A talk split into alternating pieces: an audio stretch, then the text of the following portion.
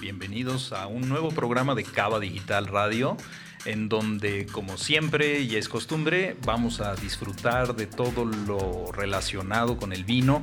Eh, hoy nos toca tratar un tema muy especial que obviamente va encaminado a tratar de disfrutar y aprender más del vino y este es el enoturismo. Para ello tenemos dos invitados de lujo, Araceli Velázquez Córdoba y Jorge Morales, quienes representan a una empresa que está dedicada al enoturismo, pero que me gusta muchísimo su concepto, Proyecto Vino. Proyecto Vino, eh, a final de cuentas, para mí, y que hoy lo vamos a descubrir, es una de las mejores ofertas de enoturismo que existen hoy aquí en México. Y bueno, podemos empezar a, descubrir todos estos, eh, todas estas características del enoturismo en base al proyecto de ellos. Y como siempre, me acompaña Joana Vallejo. Eh, hola, Joana. Hola, ¿cómo están todos? Buenas noches. Un programa más. Estoy muy emocionada porque amamos el enoturismo, Ignacio. Seguro que sí. Y, amigos, si no conocen de enoturismo, seguramente les va a gustar muchísimo. Y hoy también le doy la bienvenida a Fabiola Castellanos, en donde ella más adelante nos va a presentar su cápsula de la cultura en el vino popular. No, es es al revés. El vino en la cultura popular. Y um, este, hola Fabi. Hola, muy buenas noches Nacho, Joe. ¿Cómo están, Nara, Jorge? Es, un placer estar aquí y hoy les voy a platicar de un tema que a lo mejor les va a gustar a ustedes también. bueno, pues comenzamos. Eh, Araceli y Jorge, bienvenidos. Gracias. Um, me encantaría que nos platiquen un poquito del enoturismo. Eh, voy, a, voy a poner unos antecedentes. Finalmente, eh, uno de los rubros más importantes de nuestro país es el turismo en general. Y obviamente, pues hay diferentes características del, turismo. Una de ellas es turismo de playa, turismo eh, de este, cultura prehispánica, turismo de ciudad, eh, turismo de pueblos mágicos. Y bueno, uno que no es tan conocido, pero que por supuesto para todos los amantes del vino debiera de serlo, es el enoturismo. Platíquenos, por favor, Ara, ¿qué es el enoturismo? Pues mira, Nacho, muchas gracias antes por la invitación. Eh, el, el, enoturismo, como nosotros lo vemos en Proyecto Vino, es la forma más agradable y placentera de conocer acerca del vino, sobre todo del vino mexicano. Es eh, conocer nuestro país por las zonas vitivinícolas, recorrerlas, conocer a sus dueños, a las bodegas y todo lo que en México se elabora, que además pues está padrísimo porque es como un tipo ayuda a consumo local, ¿no? Este, viajamos por eh, estas zonas privilegiadas en clima, en donde la gente todavía no sabe que se hace vino en México, el rubro de la gente eh, que no sabe de vino, y tenemos unos vinos maravillosos en este, en este país y, pues es padrísimo ir a conocerlos para eh, pues adentrarnos a esta vida que es una maravilla y qué mejor que hacerlo viajando, ¿no? Es, es padrísimo, el enoturismo es una cosa increíble, siempre acompañado de una gastronomía que bueno, en México es pues fascinante, ¿no? Claro. Mira, eh, de hecho, una de las cuestiones que yo eh, finalmente me gustaría dejar en reflexión para todo el público que nos escucha es que, digo, obviamente el enoturismo, pues en el caso particular de Proyecto Vino, que es el que ustedes hacen, están enfocados a México, ¿no? A las, a las zonas vitivinícolas de México. Obviamente el enoturismo en este caso pues, puede ser mundial. O sea, de hecho puedes hacer enoturismo en Australia, en Sudáfrica, en Europa, en Chile, Argentina, etc. Pero bueno, a mí por eso Proyecto Vino quise invitarlos porque ellos están enfocados al enoturismo en México. Vamos a continuar platicando con Araceli y con Jorge, pero antes vamos a escuchar eh, por primera vez en, aquí en cabina eh, a Fabiola Castellanos con su sección de El vino en la cultura popular.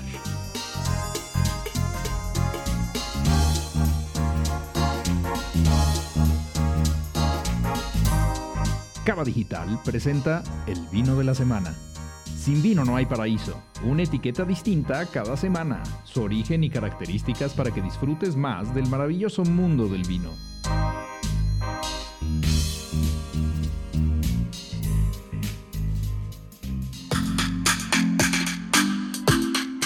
Bienvenida, Fabi. Muchas gracias, Nacho. Eh, bueno, les quiero preguntar algo. ¿Saben qué tienen en común el príncipe Carlos de Inglaterra y Rufino Tamayo? Wow. No. Ni idea. Ni idea. bueno, curiosamente los dos diseñaron etiquetas para una casa de vinos, para eh, Chateau Mouton Rothschild. Eh, sí, ambos, eh, entre muchos otros. Eh, la, la historia de esta de, de este viñedo es padrísima. Es muy antigua, evidentemente está en Francia, es de, es de Burdeos, de Medoc. Y el, el barón Rothschild de principios del siglo XX, que fue pues, uno de los que impulsaron al, al viñedo a crecer, decidió que, que había que participar a los artistas para el diseño de las etiquetas. Entonces, en 1924 le pidió a un diseñador francés que le hiciera la primera.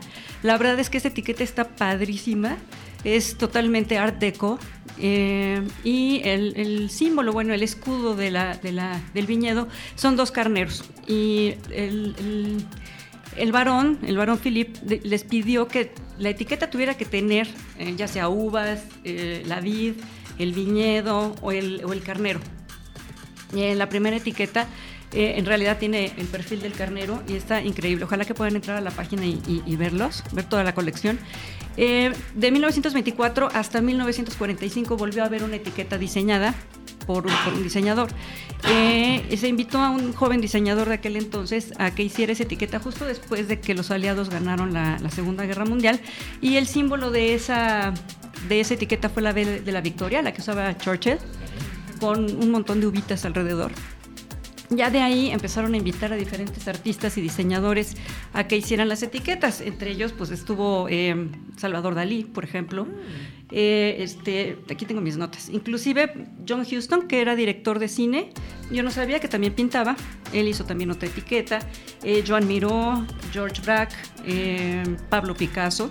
Eh, la de Pablo Picasso y la de Rufino Tamayo tienen la misma característica. El, eh, este, la gente del viñedo se acercó a ambos artistas en un momento dado y curiosamente cada uno murió el año en que los invitaron. Entonces los herederos eh, do- donaron una obra de cada uno de esos artistas para que fueran la etiqueta. En el caso de, de Picasso eh, fue en 1973 y en el caso de Rufino Tamayo fue en 1998.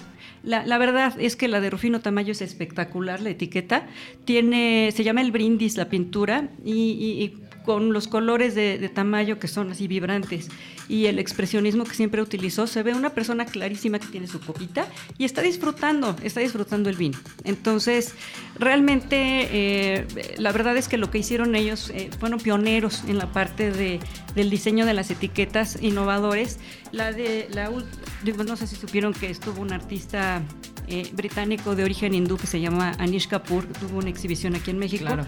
Y él eh, hizo la de 2009. David Hockney, la de 2014, y el último, la que tenemos ahorita, eh, bueno, la más reciente es de Ger- Gerhard Richter, un, diseñador y fotógrafo alemán que hizo la etiqueta de 2015. La verdad está increíble, es una mezcla de fotografía con colores, eh, la verdad vale toda la pena. De hecho, la, la hija del barón Philip, que se llamaba eh, la baronesa Philippine, siguió con esta, con esta tendencia. Al príncipe Carlos lo invitó eh, en el año 2004. Yo no sabía que el príncipe Carlos pinta, hace acuarelas, es acuarelista. Y lo invitó porque en ese año se cumplía el centenario de la entente cordial entre Francia y Alemania, que fue en 1904. Firmaron una alianza para dejar atrás todas las miles de guerras que habían tenido durante los últimos mil años. Y eh, eh, es gracias a eso, gracias a esa alianza, ganaron en la Segunda Guerra Mundial. Entonces, eh, y en la Primera. Entonces, para conmemorar eso, invitaron al príncipe, hizo su etiqueta y bueno, pues es la que está en 2004. El, Chateau tiene un museo eh, que no nada más tiene, bueno, tiene arte relacionado con, con el vino y la colección completa de, de las etiquetas, que además la baronesa propuso que fuera itinerante para que la conocieran en todo el mundo. Y de ahí, eh, eh, digo, yo, yo creo que cualquier curador de museo estaría, se volvería loco con la obra de tan grandes artistas, ¿no? Digo, les hablé de algunos que son muy famosos, pero hay otros muchos que son muy conocidos en sus diferentes países. Y bueno, los invito a que nos manden en, la página de Facebook las etiquetas eh, que prefieran, las etiquetas que, que, más les gusten porque pues es parte importante del, del vino, es, es, la cara del vino ante los que no conocemos de vino. Eh, es un factor importante para, para la venta en, en, el anaquel. Y finalmente, eh, bueno, me encantaría que nos platiquen un poquito más. En, en México es, ha sido muy importante el diseño gráfico de las etiquetas. Eh, les agradezco mucho y eso es mi cápsula del día de hoy. Gracias, Fabi. Wow. Fabi, Padrísima. sensacional. Eh, muchas gracias, Fabi, porque finalmente, de hecho, yo creo que lo último que resaltas tú es sumamente importante. Eh, hoy día, eh, estadísticamente, los mayores de 30 años somos los que consumimos vino, pero cada vez gente más joven empieza a incursionar en el vino y yo creo que también es gracias a las etiquetas o, o gracias a que gente más joven está consumiendo vino, las etiquetas también se están transformando. Amigos, sí. vamos a un corte, regresamos en unos minutos. Ya estamos de regreso para seguir disfrutando los secretos, sabores y aromas del vino.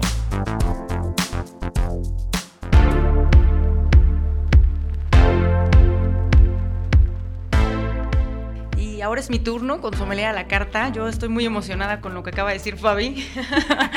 Sigo como muy entusiasmada porque efectivamente, y lo mencionábamos en el programa pasado, con César que eh, los mexicanos abundamos de creatividad a la hora de diseñar una etiqueta y definitivamente es un gran incentivo para comprar un vino o no.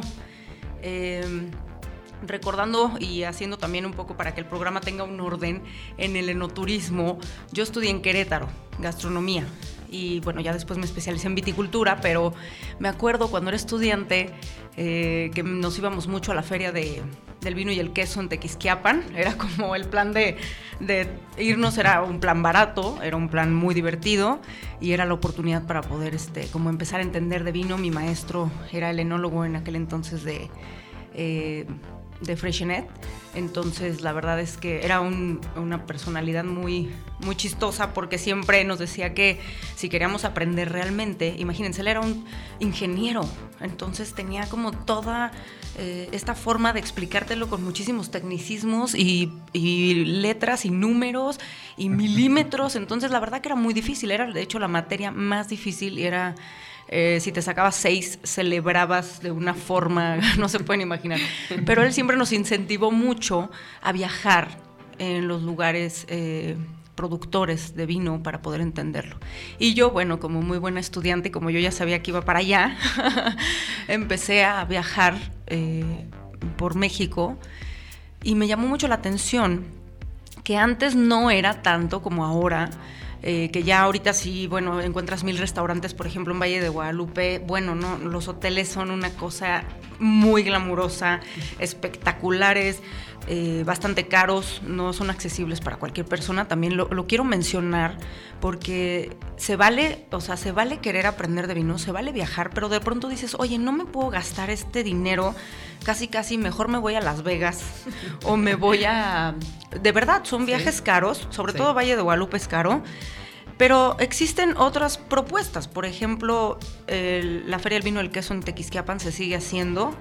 Eh, este otro festival, Nacho, aquí recuérdame que vino la chava de.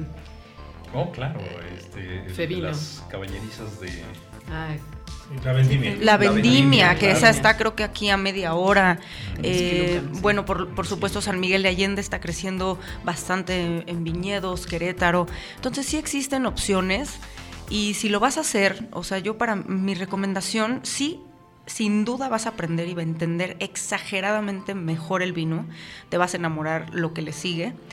Mi recomendación es sí ahorra, porque además te vas a querer traer todos los vinos que te gustaron. O sea, el shopping es, o sea, necesario y lo haces. Eh, sí ahorra, pero también como que planealo muy bien. Y por eso me encanta que estén ustedes aquí, porque ahorita nos van a poder dar una guía de cómo planear un viaje enológico, eh, cuánto necesito ahorrar, eh, qué tipo de ropa. Ya, ya sabes, las preguntas que todo el mundo te hace, que parecen obvias, pero que no, no son Sí. tan obvias. Yo conozco viñedos en Europa y en México. En América realmente no. Soy uno de los destinos que más me, me llama la atención es Argentina. O sea, pero una forma impresionante. Me llama mucho la atención Argentina porque aparte producen eh, cosas que siempre me seducen y muy distintas. No son como Chile, que es más estandarizado. Como que Chile es poco sorprendente, me encanta, pero como que siempre está bien. No sé cómo explicarlo, pero Chile siempre está bien. No es algo sorprendente. Y en cambio Argentina puedes encontrar cosas rarísimas, súper distintas. Eh, pero bueno, la verdad es que sí soy una eh, apasionada no solo del vino, sino de viajar. Entonces yo creo que no te tiene ni siquiera que gustar el vino para poder disfrutar un, vi- un viaje enológico. Es demasiado, es una mezcla increíble entre glamour y campo. O sea, que qué otra cosa te da eso, ¿estás de acuerdo? Como que se nos olvida, y siempre lo menciono, que se nos olvida de dónde viene el vino. El vino viene de la tierra, Justo. del trabajo humano, de la agricultura.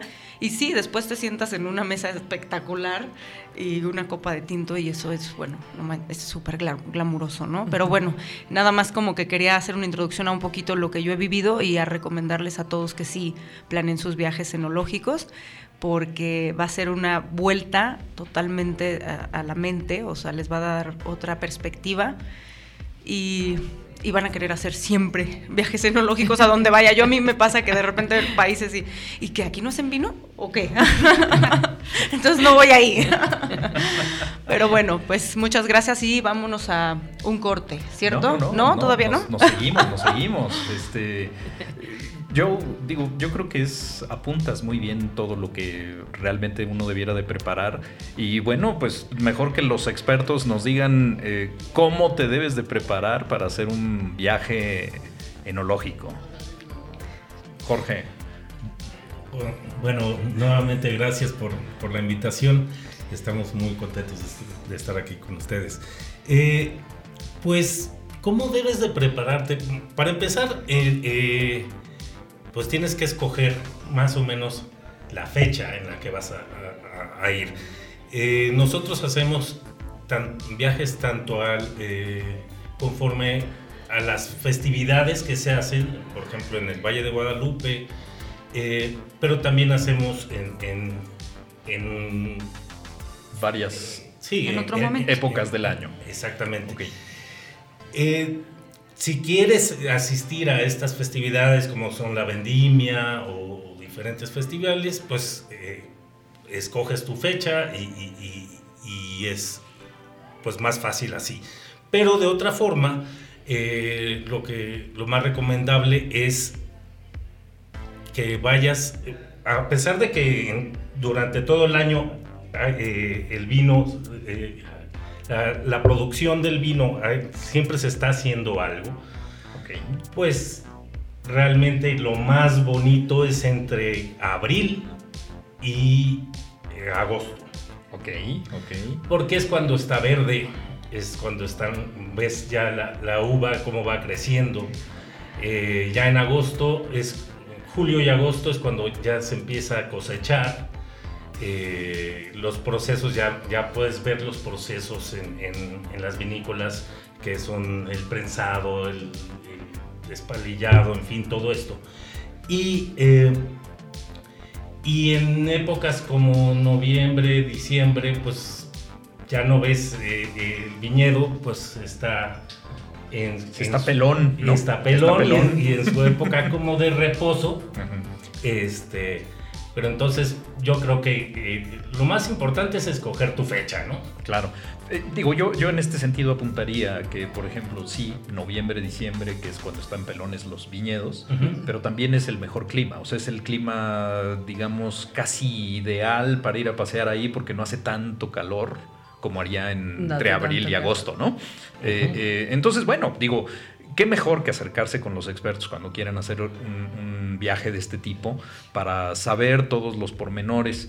Y, bueno, la vendimia, que es la que se lleva en julio y agosto, ¿cuándo, ¿cuándo es? La, julio y agosto. La vendimia es julio y agosto, que es cuando se hace la mayor celebración en todos los viñedos, ¿no? Así es. Eh, finalmente cosechan todas las uvas, eh, vienen las fiestas, las, pisan, este, eh, ¿qué, ¿qué, más? Ahora, algo que preguntaba yo o que reflexionaba yo es cómo me preparo, o sea, ya escogí la fecha, ahora ¿Cómo escojo el presupuesto? ¿Cómo le hago, Araceli? Pues mira, eh, lo que tienen estas zonas vitivinícolas, que es lo que decía Joana muy certeramente, es, por ejemplo, el Valle de Guadalupe, Ensenada, sus alrededores, tiene muy poca oferta turística en hoteles, ¿no? Ok.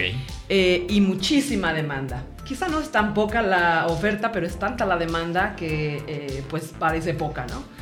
Entonces, em, hay muchísimos clases de hoteles en el valle son un poco caros, están espectaculares efectivamente, pero sí son un poco caros. De hecho, se han comparado con hoteles en costo con Dubai, ¿no? Oh, Entonces, en extremo caro, que tampoco es una cosa agradable para llevar un, turismo adecuado, ¿no? Yo creo. Eh, pero sin embargo, bueno, la gente hay de todo tipo y quiere enfrentarse a una experiencia como ellos lo han soñado y entonces pues si pagan lo que quieren, la tienen. Pero hay otro tipo de experiencias en que no necesitas tanto presupuesto y también, por supuesto, es un placer gigantesco estar en este lugar, sobre todo con el boom gastronómico de esta zona, en donde la comida es ya una cosa espectacular de ya todo el mundo en Nueva York, en Francia, todo el mundo menciona en sus revistas esta comida bajamed que hay en, en esta zona acompañada con los vinos mexicanos, que bueno, se vuelve, como decías, una cosa espectacular, ¿no? Eh, y, no nada más tienen que ser, como digo, en presupuestos altos. En Ensenada, donde es Jorge, que él fue el que me llevó a estos lugares donde son carretas en la calle y cosas así con los mejores mariscos, ¿no? A disfrutar un, un viaje y una experiencia no tan cara, pero increíblemente maravillosa, ¿no? Padrísimo, Araceli y Jorge. Bueno, vamos a un corte, regresamos con más. Eh, apúntense ya. ¿Cuándo hacen su viaje no turístico?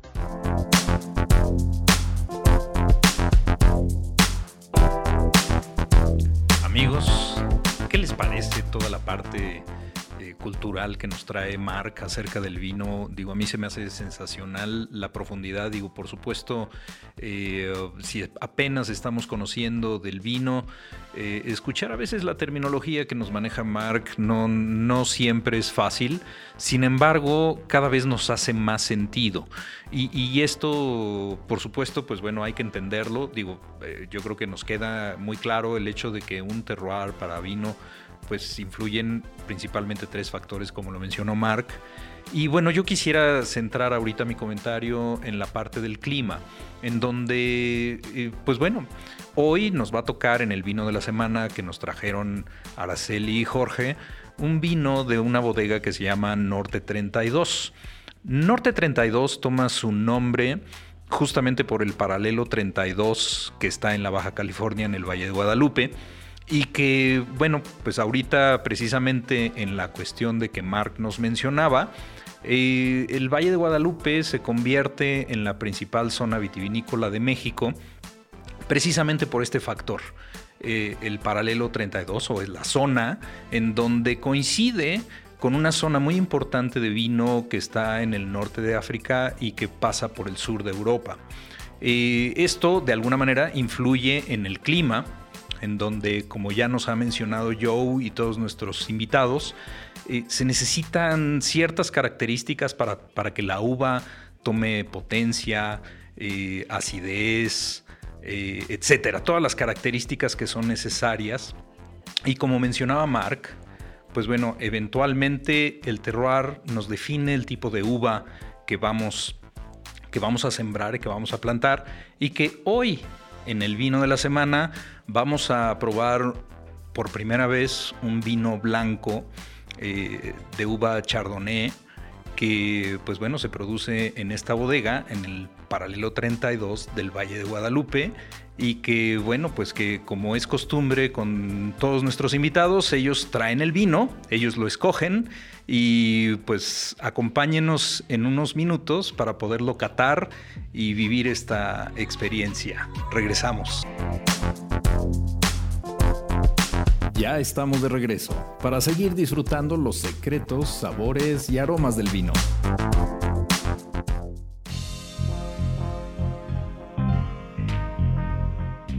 Amigos, ya estamos de vuelta para la sección eh, más esperada del programa, que es la cata del vino de la semana, en donde, como les mencionaba, vamos a catar un vino de la bodega Norte 32, eh, que se llama Flor, Flor, es Flor de Bruma, Flor de Bruma y es de uva Chardonnay.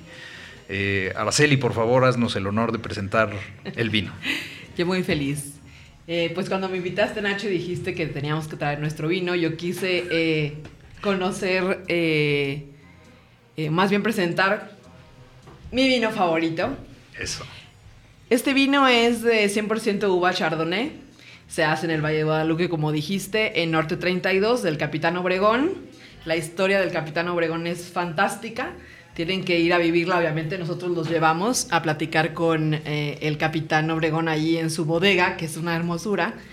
Y este vino es un vino blanco. eh, la etiqueta es preciosa. Un detalle lindo de esta vinícola es eh, que el capitán Obregón es capitán porque se retiró de, piloto aviador. Y entonces todas sus etiquetas están acompañadas de un avioncito, ¿no? Y, y bueno, pues es un detalle lindo de, de esta vinícola que hace vinos espectaculares. Su enólogo eh, en esta añada fue José Luis Durán, que es un enalogazo maravilloso. Y bueno, ahorita que lo prueben, ustedes me dirán, pero toda la línea de Norte 32 son vinos espectaculares y, y espero que les guste tanto como a mí. Seguro que nos va a gustar. Digo, para mí el, el hecho de probar eh, un- una etiqueta hoy en cada programa junto con toda nuestra audiencia eh, me permite compartir estos, pues estas experiencias de, de- de- de nuevos vinos. Mm, Digo, hoy por tercera vez en Cava Digital Radio probamos un vino mexicano, eh, lo cual, pues bueno, ya hace mayoría en los programas. ¿no, Joe? Totalmente, me encanta. Muy bien. Bueno. Le digo, Joe es, es, es fan del, del vino mexicano, ¿no, Joe? Total. Yo la verdad es que siempre me gusta incentivar primero México. Perfecto. Y ya sabes, la tan eh, trillada frase de es que son muy caros y mejor me compro un francés o un español. O sea, sí entiendo el tema de a lo mejor la relación precio-calidad, pero al final nunca va a mejorar el precio del vino mexicano si no se consume más. Así es. Y, o sea, también entiendo que el mexicano se está volviendo mucho más exigente. Eh, es un conocedor como de un nivel.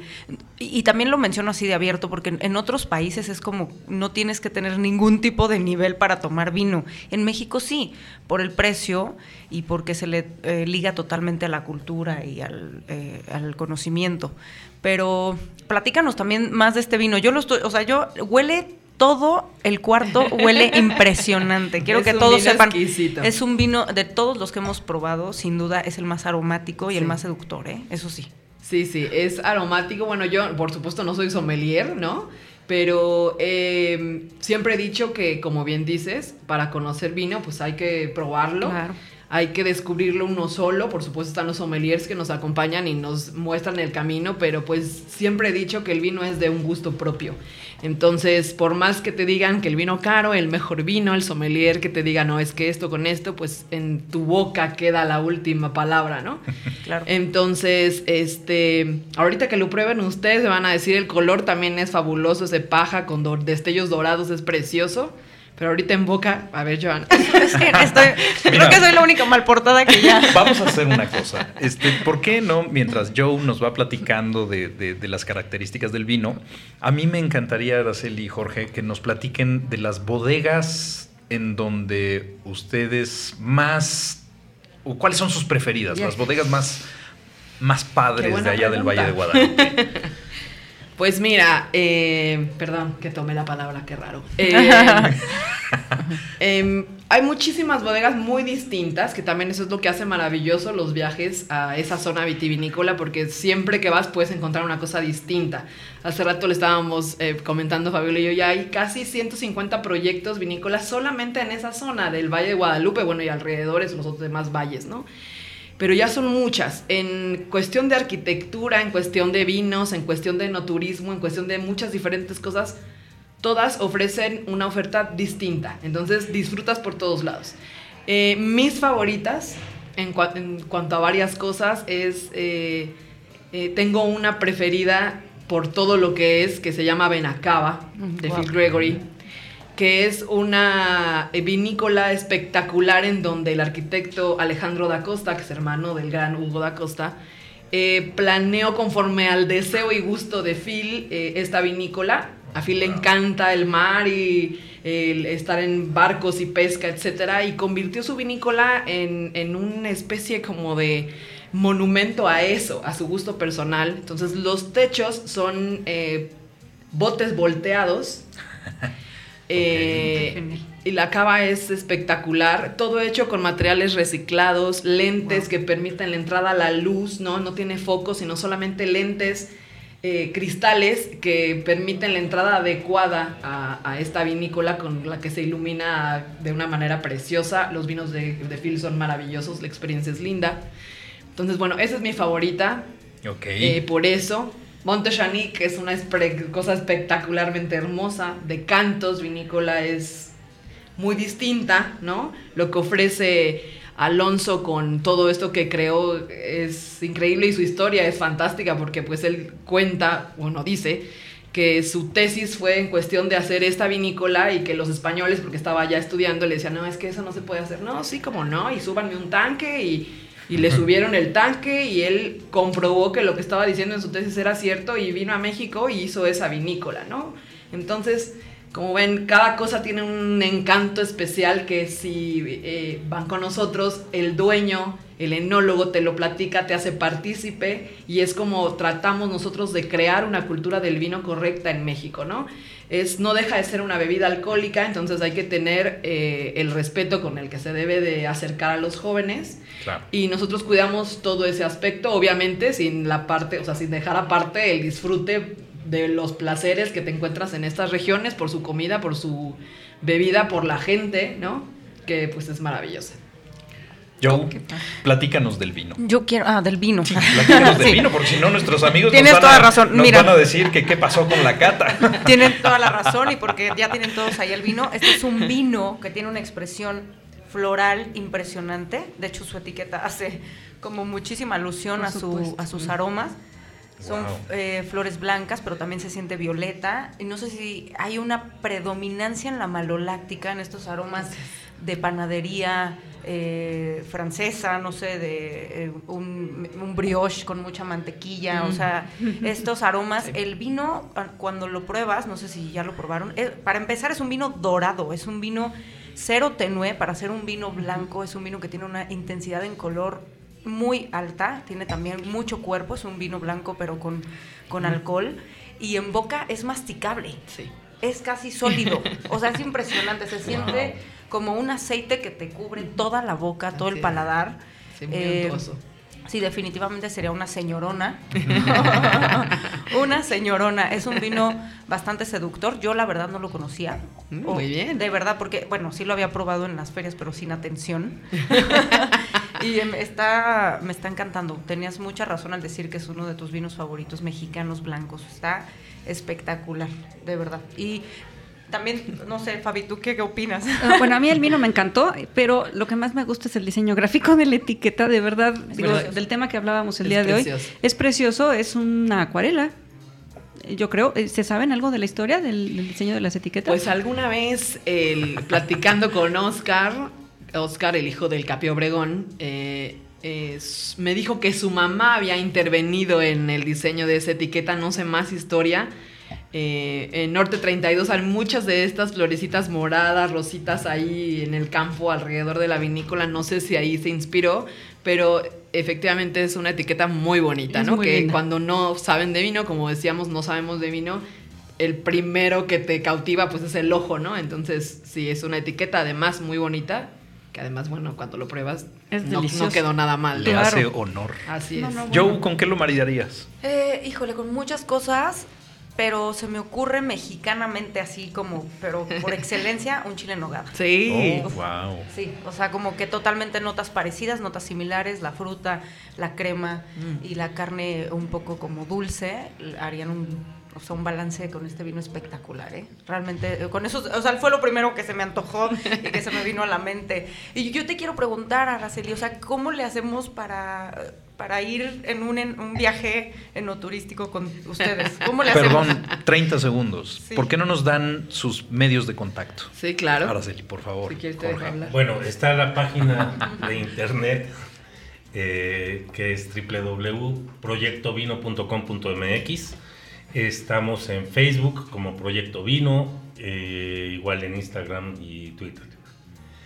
Eh. A través de ahí, pues nos pueden contactar. Mm, Constantemente estamos publicando eh, los Nuestros viajes. nuestros viajes conforme se van acercando eh, para invitar a la gente y, y que se les, an- se les antoje, lo vean. Tenemos videos de, de algunos de los viajes que, que hemos realizado, que yo estoy seguro, con que pongan cualquiera de, de los videos que, que No, no, aparecen bueno, ahí, Se, se van a enamorar. con Sí, sí, se van a enamorar. se van a... eh, bueno, Ahorita ya es el Festival de las Conchas, a ese nos vamos. Ah, ese es el que Vámonos. me encantaba. Vámonos. Bueno, amigos, nos tenemos que ir. No me queda más que agradecer la presencia de, de toda la mesa. Este, Araceli, Jorge, muchas gracias. Gracias, Gracias. Fabi, bienvenida. Gracias. Espero que nos acompañes ma- en más ocasiones aquí en la cabina. Muchas gracias. Y Joe, mil gracias. Como mil, mil gracias como siempre. Un placer, Nacho. Gracias a ustedes, estuvo divertidísimo. Muchas gracias, igual. Amigos, caten su vino, véanos en nuestras redes sociales. Cava Digital. Buenas noches. Se terminó la última gota de la felicidad. Checa nuestro próximo vino en nuestras redes sociales. Y a disfrutar. Hasta la próxima semana.